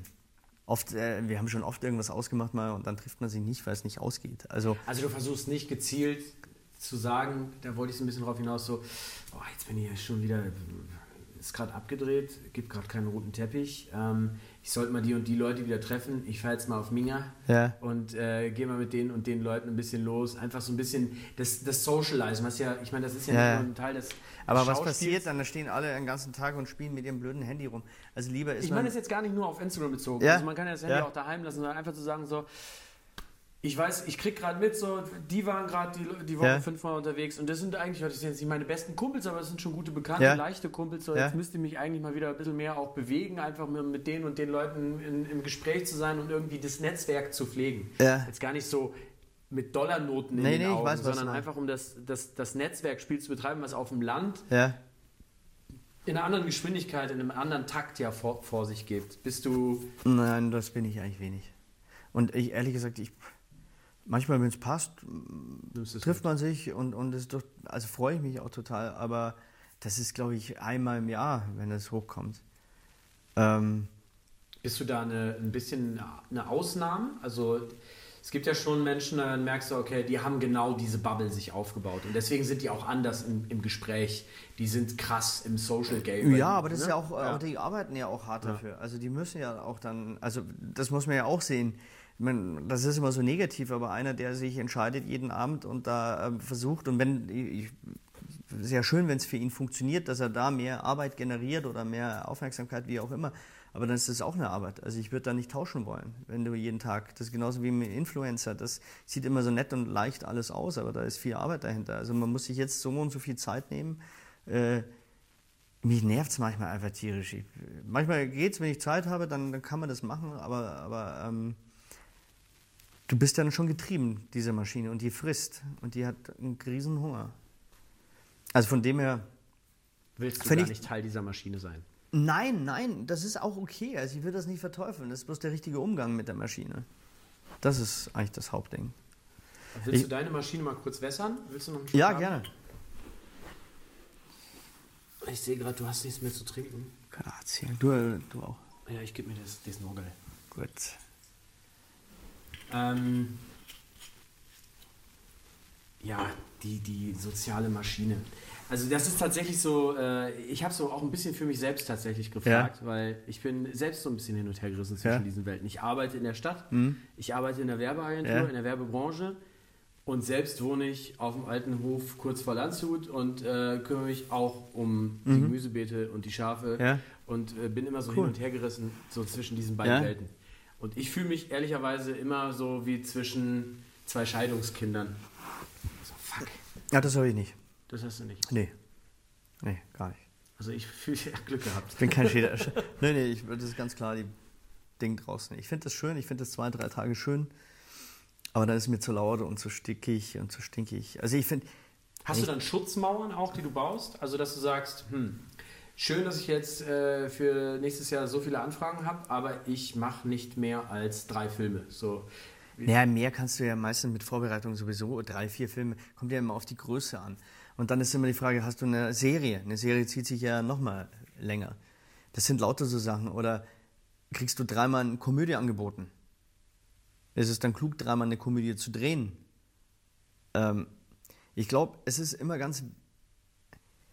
Also ich hoffe es. Ich meine, ich hatte jetzt echt wahnsinnig Glück und hatte immer gut zu tun und auch schöne Sachen. Natürlich denkst du immer wieder mal, ach, jetzt kommt nichts mehr. Vielleicht muss ich dann manchmal hat man die Gedanken, denke ich, vielleicht muss ich jetzt nach Berlin oder auf eine Veranstaltung. Das, diese Gedanken, glaube ich, hat jeder und die sind ja auch völlig legitim. Ähm, ähm, aber ich hatte da irgendwie immer Glück und ich versuche halt relativ so weit wie möglich zu fächern, so soweit es möglich ist und mir zugetraut wird.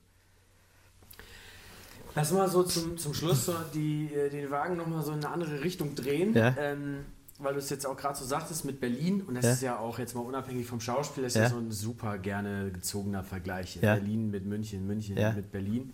Und ähm, der, der bayerische Film, der ist ja eigentlich nie, nie tot gewesen. Und gleich äh, im Gegenteil, also tot war er nie. Und jetzt hat er irgendwie noch mehr so ein Revival. Also habe ich so ein bisschen. An, an was hängst du das auf? Ähm, also das ist jetzt nichts seit gestern oder so. Ja. Also für mich merklich hat sich nochmal was verändert so durch, durch die Generation Rosenmüller. Ja. Und ähm, ich finde, dass sich dann auch nochmal so ein neues Selbstverständnis entwickelt hat, tatsächlich sogar auch mit, mit Serien rund um dich. Mhm. Hinterfing, Oktoberfest. Ja. Und ähm, das so, ich meine, München ist eigentlich eine altehrwürdige Filmstadt, so ja. Filmstudios. Und irgendwann hat sie sich mal abhängen lassen und mhm. dann ist alles nur nach Babelsberg. Mhm. Und so die, die Trend- und Hipster-Schauspieler, die hängen halt in Berlin rum, hat man, also das ist jetzt, ich hau jetzt Klischees raus. Ja. Ne? Und ähm, die Establishment äh, Rosamunde Pilcher Schauspieler, ja. die hängen in München rum. Echt? Ist das auch? Nein, das ist jetzt an, ich hau einfach ja, nur stumpfe okay, Klischees ja, raus. So. Äh, und, aber natürlich ist es nicht so. Und es, äh, wenn man dann mal so auf der auf Crew United schaut, wo wohnen denn eigentlich welche Schauspieler und wie und sich so ein bisschen so Cineasten-mäßig mhm. rein nerdet, dann mhm. ist es ja irgendwie wesentlich diffuser. Ja, genau. Natürlich, wie es immer so ist. Ähm, aber würdest du sagen, dass du, äh, bist du ein bayerischer Schauspieler oder bist du ein, ein, deutscher Schauspieler im Sinne von, was so deine Umgebungsbubble an äh, Schauspielern und Filmschaffenden angeht, mit denen du meistens zu tun hast? Nee, das ist gemischt. Ich habe Stefan Luca ist ein Freund von mir, der ist in Hamburg. Äh, Tobias van Dieken ist ein Freund, der ist auch in Hamburg. Also das hat natürlich habe ich meine Freunde zu Hause und die habe ich schon seit ich klein bin und die werde ich auch hoffentlich immer haben. Ähm, aber sonst bin ich eigentlich da, also ich bin da jetzt nicht, ich habe eigentlich wenig in München, lustigerweise. Es ist auch manchmal ganz lustig, dass ich extrem wenig eigentlich, in Anführungszeichen, teilweise in München drehe, für dich, dass ich, also ich bin sehr viel woanders unterwegs. Also ich glaube, das sind so Klischees. Ich glaube, dass Berlin halt in München irgendwo abgehangen hat, weil natürlich ähm, die Berlinale da ist und das ist einfach ein internationales Riesenfestival. Das ist München Filmfest auch, aber es ist schon also das ist schon nochmal ein anderer, äh, eine andere Wahrnehmung auf alle Fälle. Aber hat für dich der bayerische Film, zu dem Und ich mag aber das Filmfest München wahnsinnig gerne, gerade weil es ja. so leger ist. Ich meine das aber auch aus einer anderen Warte nochmal so, weil, also wenn man so mal deutschlandweit schaut, natürlich gibt es irgendwie Filme, Serien, die dann eher in einem nationalen Kontext ne, mhm. natürlich auch eine Rolle spielen. Die ortet man jetzt dann einer gewissen Region zu. Ja. Ne? Ähm, aber speziell Bayern sticht ja schon, was das, das Lokalkolorit angeht, innerhalb des Films schon noch mal ein bisschen hervor. Ne? Also ja gut, es gibt das Berlinerische auch, weißt du, es gibt, also ich, ich finde, alles hat ja so, das, ich glaube, was mehr entdeckt wurde, vielleicht über das Bayerische, weil das auf einmal so stark wieder da war, dass auch mal äh, schwäbische Filme äh, äh, Berliner Dialekt, nordische, also weißt du, so oben im äh, Norden, also ich glaube, dass man irgendwie den Dialekt wieder als Regionalität wieder ein bisschen mehr entdeckt hat. Und das war vielleicht eine Zeit lang extrem verpönt.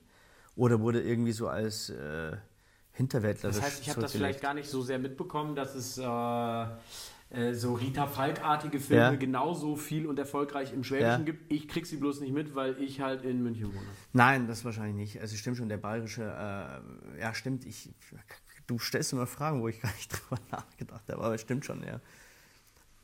Der hat sich schon entwickelt, aber wahrscheinlich, weil wir, ähm, ich meine, auch gerade, wir haben ja auch in Bayern extreme, sagen wir, Kultur, also stärker vielleicht als in anderen Bundesländern noch.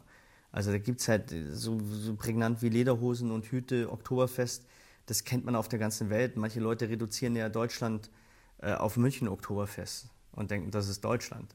Also also unsere Kultur ist halt zum einen vielfältig, wie in anderen Bundesländern auch. Hier ja. vielleicht nochmal ein bisschen unterschiedlicher, weil die Franken sich krasser abgrenzen von den Oberbayern, ja. von den Natürlich, da gibt es ja wieder so. Unterordnungen. Aber, aber, es ist halt auch greifbarer. Ja. Allein optisch genau. so. Und es gibt es in manchen Bundesländern gibt es ja fast nicht mehr. Oder vor allem nicht mehr, also das ist auch nicht mehr so tradiert und die Leute haben, haben das verloren. Vielleicht gerade in, und wahrscheinlich auch Globalisierung. Also weißt du, man ist so irgendwie entfremdet in dem Ganzen und man sucht wieder irgendwie so Anhaltspunkte. Vielleicht macht das auch bei den Menschen wieder was aus, dass man sagt, ja, man will irgendwie zu, zu den Wurzeln, was auch immer das für den jeweiligen ist. Wie sehr gehört denn Bayern zu deiner Wurzel so sehr dazu, dass du eigentlich nirgendwo anders leben könntest oder könntest du es, wenn ihr die Mühle abbaut und auf den Hänger stellt und äh, nach Hamburg fahrt oder nach Porto an die Atlantikküste? Naja, es ist natürlich, was das Problem ist natürlich, und das wird jedem so gehen, wenn du Glück hast, findest du eine neue Heimat. Aber natürlich ist der Baum, wo du auf, also für die Kinder wird das dann die neue Heimat, aber für dich, da ist ein Baum ja oft nicht nur ein Baum, sondern bist du runtergefahren, hast ein Lager gebaut. Wenn ich jetzt irgendwo bei dir vorbeifahre, bedeutet mir das nichts. Dir bedeutet es was. Also das heißt, du hast Verknüpfungen, du hast äh, äh, wie soll ich sagen, ähm, Erinnerungen an gewisse Sachen, schöne, schlechte. Also es, es, macht ja was mit dir. Ich kann jetzt schon nach Norwegen ziehen, finde ich auch wahnsinnig schön, würde ich auch vielleicht gerne, aber dann lebe ich in der Stadt und mir sagt aber nichts. Also ich habe keine Verknüpfungen und die müssen, die wachsen und die brauchen Zeit. Also äh, deswegen glaube ich, liegt das jetzt nicht an Bayern oder so, sondern bei jedem, jeder hat seine Wurzeln irgendwo. Der eine vielleicht familienbedingt, weil man viel, und, viel umgezogen ist, weniger, aber trotzdem hat jeder so Punkte. Und klar, wenn, wenn du da aufgewachsen bist, dann hast du halt immer irgendwelche Verknüpf Verknüpfungspunkte. Wir haben immer so, so, ein, so ein Fragenset, das immer ganz am Ende kommt. Ja. Ich ziehe jetzt mal eine so ein Stück weit schon davon ja. nach vorne, weil sie jetzt einfach gerade gut passt. Ja. Was ist für dich zu Hause? Ja, zu Hause meine Familie. Das ist einfach so die, die Grundbasis. Und dann kommt erst der Rest. Aber das ist für mich zu Hause. Ja. Also aber es wird wahrscheinlich jeder sagen. jetzt dann doch schon wieder woanders stehen, sozusagen. Hä? Dann könnte jetzt die Mühle jetzt beispielsweise dann doch eventuell auch in Hamburg stehen, wenn alle dabei wären. Ja, natürlich könnte die stehen. Wenn wir gezwungen werden, da umzuziehen, dann ist es so. Ich meine, was ich denke. Dann wäre da dein Zuhause. Ja, zwangsläufig, wenn ich da weg müsste aus irgendwelchen Gründen. Deswegen, ich, ich, ich gucke oft, ich, ich, weißt du, wenn man gerade die Flüchtlingslager anguckt, diese Menschen, die übers Meer kommen und, und die nichts mehr haben und sich nichts sehnlicher wünschen, als hier irgendwo einen Platz, auch in, in der Idee, die es wahrscheinlich gar nicht gibt, die man sich in der Fantasie, sonst könnte man das alles ja gar nicht aushalten, was man da tut. Ähm, denen, denen eine Heimat zu geben, das wäre irgendwas, was, was ich äh, wichtiger fände, als jetzt. Entschuldigung, ich kriege den Bogen gerade nicht. Ähm, Das ja. macht aber nichts, weil du mir eine mega geile Vorlage für meine nächste ah, Überleitung ah, okay, geliefert gut. hast. Also wenn du ihn noch kriegen willst, kannst du noch nee, einmal nee. kurz, weil sonst nehme ich jetzt den Bogen auf mein letztes Thema. Ich wollte mal sagen, wenn du es reduzieren musst wie Leute in Flüchtlingslagern, dann ist die Familie, dann, dann, dann das ist alles, was du hast. Dann, dann brauchst du dann brauchst du nichts anderes. Aber dazu musst du schon gezwungen werden. Deswegen ist das allerletzte ist immer die Familie, klar. Und wenn du das hast, dann hast du zumindest ein Konstrukt, das dich ein bisschen hält. Du bist nicht alleine auf der Welt. Das meine ich damit. Ja. Die perfekte Überleitung war nämlich genau der Stichwort, das, der Stichpunkt mit den, mit den Flüchtlingen. Ja. Ähm, du, du hast ja auch schon mal ein Flüchtlingslager einrichten müssen in Hinterfing. ich habe nur angeschafft. Ja, du hast nur angeschafft. Ähm, und gleichzeitig äh, hast du ja aber im echten Leben auch schon in der Politik gearbeitet, so ein bisschen, ne? Äh, das war die Vorbereitung für, für Zischel, Echt? den Bürgermeister. Das heißt, das, heißt, das war quasi halb ähm, Ehrenamtsinitiative, halb Recherche. Natürlich. Ah, okay. Wirklich? Weil du jetzt gerade so grinst. jetzt, erst habe ich es dir geglaubt. Echt? Hast du du geglaubt, cool. Nee, du, ähm, äh, das ist, äh, ja, das ist ewig her. Das ist aber auch nicht mein. Ich war da in, in Riedering und dann sind wir umgezogen und dann war ich dann ein halbes Jahr drin. Aber das ist, naja, letztendlich, ja, wie lange ist es? Ist schon ewig her, glaube ich. Ist auch wurscht, wie Ja. lange es her ist, weil mir geht es jetzt in dem Fall eher um die Zukunft. Könntest du, könntest du in der Politik arbeiten? Ist das Nee. sowas Nein. nicht? Ich finde, weißt du, ich finde es ja auch ein bisschen ein Problem in unserer heutigen Zeit, dass die Leute immer, ähm, dass man irgendwie keine Ver- Eigenverantwortung mehr übernimmt. Ich habe immer das Gefühl, Leute, für das ist jemand zuständig. Ich meine, es gibt so viele Politiker und wir brauchen nicht drüber reden, über Politiker und äh, braucht man bloß in die Zeitung schauen, was die veranstalten. Aber grundsätzlich finde ich es auch immer so krass, wie die Leute immer die Verantwortung wegschieben. Und letztendlich haben sie ja selber die Verantwortung. Also jeder Einzelne von uns, jeden Tag. Aber das könnte ja auch sein, eben genau zu sagen, okay, dann gehe ich in die Politik. Also eigentlich hat die Politik ja auch ganz klar. Ja, das kann jemand machen, aber meins wäre das ga- ganz sicher nicht. Nee. Das ist überhaupt kein. Du, ich bin Schauspieler und ich mag einfach, wahrscheinlich muss man auch Aber ein Teil Schauspieler das wäre sein. nämlich jetzt genau auch Ja, meine ja. Frage gewesen. Ein Politiker ist ja ein Stück weit auch ein Schauspieler. Ja, ja, sicher. Manchmal ist er besser, Und manchmal gra- schlechter. Also, also, also es gibt ja so dieses Schauspiel des Lebens so ein Ja. bisschen. Also ähm, ich habe gerade äh, die Deutschland-Serie durchgeschaut, Mhm. Deutschland 83, 86, 89, hast du es auch gesehen? Hm, Ich glaube, die, die, erste, die erste Staffel Ja. habe ich gesehen. Ganz am Ende sagt der, der alteingesessene HVA-Spion dann so, so zu seinem Enkel, du bist schon auch ein Schauspieler, aber ein echter, einer fürs Leben. So. Ja. Und ähm, ich meine, ich, ich fand so die, diese Weisheit Ja. kombiniert mit, und das ist ja wirklich Ja. eine, kombiniert mit, du, du warst durchaus in der Politik ja mal aktiv. Ähm, Nicht, und also- dann warst also du es ab, nicht, dass du dort Ja, ja, geschauspielt ja, hast, das will ich ja, dir jetzt überhaupt ja, nicht vorwerfen, ja. aber und dann bist du in Hinderfingen der Bürgermeister Ja. gewesen und ja auch sehr intensiv mit der Ja. Mhm. Mit dem regionalpolitischen Themen des, des bayerischen Lebens Ja. vielleicht sogar auch konfrontiert gewesen und gleichzeitig bist du ja jemand, der auch sehr umtriebig mit, mit den unterschiedlichsten Ja. Themen bist und eigentlich auch was bewegen will. Da, da, du hättest ja extrem viele Werkzeuge und, und ob das jetzt verrucht ist oder nicht, das Schauspiel als Technik zu nehmen, also als Handwerk. Ja, das machen doch auch viele wahrscheinlich. Ja, aber also, du, aber, hättest ja, du hättest ja überdurchschnittliche, äh, einen überdurchschnittlich geilen Werkzeugkoffer dabei. ja, aber also, ich, ich- schon mal, ich glaube, 90 Prozent sitzen die in irgendwelchen Räumen und verhandeln und du, du machst ja ständig einen Kompromiss. Oder in der Sauna. und eigentlich handelst du nur Kompromisse aus. Und diese Frustration, ich, Je nachdem, wie gut du als Schauspieler bist Ja. vielleicht, oder? ja, je- ja, klar, klar. Je, Also, je aber, besser dein Schauspiel ist, desto mehr, desto mehr verkaufst du die Kompromisse eher für, für deinen. für ja, deinen aber Plan. irgendwann verrennst du dich wahrscheinlich und am Schluss weißt du gar nicht mehr, wer du eigentlich warst und warum du was machst. Also, ich finde das schon sch schweren Job. Ich finde ja, manchmal bin ich der Meinung, dass Politiker vielleicht das Zehnfache verdienen sollten. Sie dürfen danach aber in keine Aufsichtsrente mehr, kriegen eine wunderbare Rente, gehen aber nicht ins Ausland, dürfen, also die können ins Ausland gehen, aber nicht mehr politisch oder einflusstechnisch irgendwo drin sein. Ich würde denen das Zehnfache zahlen, natürlich. Ich will ja auch, dass gute Leute in die Politik gehen, die was können. Die sollen ja auch was verdienen. Aber nicht Nebenbeschäftigung und sonst irgendwas. Oder danach noch irgendwo. Äh, das. Okay, ich krieg keinen Politiker in dich. In Nee, rein. da Habe ich, hab ich verstanden. Nein, nein. Aber dann nochmal auf die Teilfrage zurück: Schauspiel im echten Leben. Also, Ja. dein, dein Bruder ist Zimmermann. Ja. Und ich, der, der kann gut mit Holz umgehen. Der Ja. weiß genau, wie er seine Werkzeuge einsetzt. Und, und, ähm, du bist am Ende, ist Schauspiel ja auch ein Stück weit Handwerk. Ja. Erst recht, wenn man wahrscheinlich auf der Otto Falkenberg war. Dann, dann begreift man das wahrscheinlich noch ein bisschen Ja. handwerklicher. Ähm, benutzt du diese Werkzeuge im Leben? Ich glaube, nee, wirklich nicht, weil, weil ähm, ich glaube, das funktioniert nur, wenn du eine Rolle hast. Und eine Rolle funktioniert nur, wenn du ein Drehbuch hast und weißt, was kommt.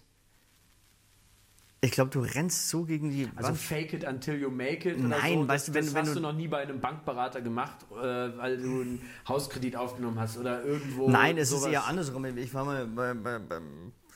Ja, ich weiß nicht. Man sieht halt oft so Inszenierungen bei anderen und lacht sich weg. So. Okay. wenn man bei der Bank oder was, was wenn die da aufgereiht und irgendwie, das ist ja ganz lustig, aber das würde bedeuten, dass du den Werkzeugkoffer ja doch benutzt. Du benutzt ihn nicht für Nö, dich. ich analysiere ihn. Aber du kannst besser analysieren vielleicht. Na, klar, klar. Ich meine, natürlich jeder spielt, weißt du, wir spielen ja alle unsere Rollen. Also die Kinder werden schon angefangen, ihre Rollen zu spielen, was sie machen dürfen, was nicht. Also das, das ist ständig so. Gewisse Sachen darf man nicht. Manchmal fragt man sich, warum nicht? Oder äh, manche Sachen werden auch gar nicht hinterfragt, obwohl man sie mal hinterfragen sollte. Ähm, ich finde bloß, dass man, dass man, man kann spielen und manche schaffen das auch, aber das kann ich nicht. Also ich will das auch nicht. Weißt du, ich will ja nicht ständig spielen. Ich will da eine Figur machen und dann kann ich mich auch von der distanzieren. Dann kann ich auch da in, was weiß ich, in Massenmörder reinschlüpfen. Dann kann ich auch wieder rausgehen. Aber ich weiß nicht, wenn ich dann irgendwie alle zu anfange zu manipulieren, mir, mir wäre das zu anstrengend.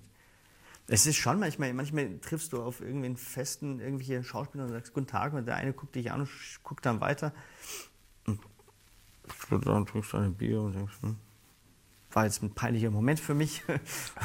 manche grüßen ganz nett. Es ist manchmal, also was ich damit sagen will, ist, manche äh, spielen halt in der Öffentlichkeit irgendwie noch so weiter oder können nicht mal guten Tag ja, auf sagen. so einem Event ziehen die sich äh, eine Rolle wie so eine Aura um ja, sich herum an. vielleicht. Ist okay, du, wenn er das machen will und, und da seine Energie, keine Ahnung, muss ja jeder für sich entscheiden.